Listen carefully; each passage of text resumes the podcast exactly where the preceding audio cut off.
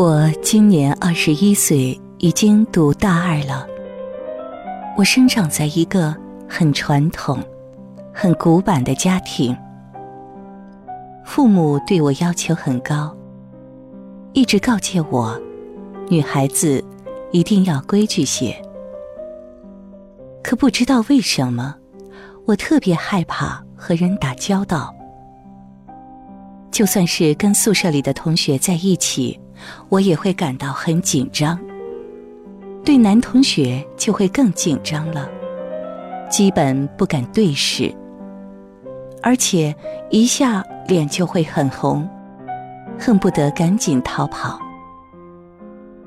我开始变得越来越不快乐了，越来越讨厌现在的生活状态了。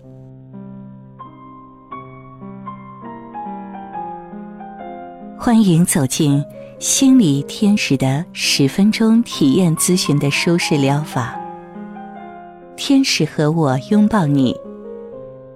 首先，请不要太过着急，放松一下心情，做一个深呼吸，然后闭上眼睛，跟随着我们一起进入体验咨询的环节吧。你的家庭教育相对传统、古板，父母对其要求严厉，要求你做一个规矩的女孩，不允许其与男生来往。而这样的一种教育方式，很容易让你自小性格内向、胆小、孤僻、听话。不善与人交往，除了学习，很少与同伴玩耍，基本上不和男生来往。随着青春期的到来，你逐渐觉得自己不敢直视男生的眼睛，后发展为一见到男性就紧张、脸红，这样的现象。在如今的年轻人身上，发生的比较多了。我这边原来有一个案例和你非常相似，我们一起来分析一下吧。有个叫小红的女孩子，在大一时，一次在课堂回答教师提问时出现口误，引起同学的哄堂大笑，并被教师批评。此后不久，小红一见人，就觉得别人都在注视自己。一见到人就紧张的自己，在任何人面前说话都不自然，越克制紧张感越强烈。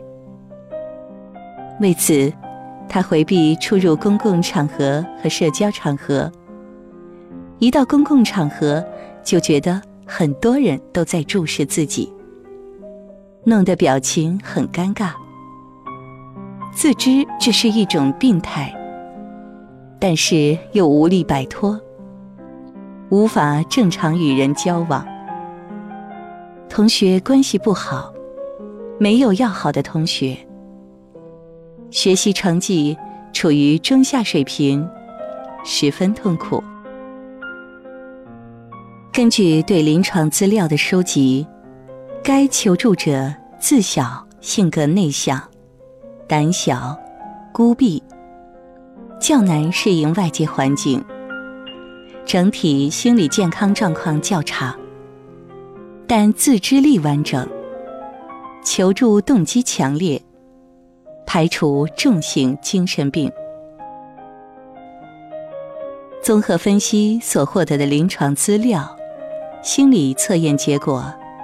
对求助者问题持续的时间、强度和典型心理与行为异常表现的性质和严重程度进行分析判断。求助者患有社交恐惧症，主要表现为害怕社交场合和人际交往、恐惧、紧张、焦虑，避免与他人接触。出现回避行为，那么，我们如何治疗社交恐惧症呢？有以下几个方法可以反复练习：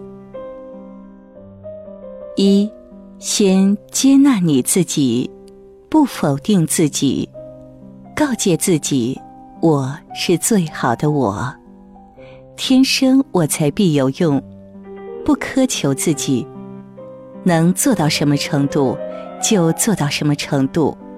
只要尽力了，不成功也没关系。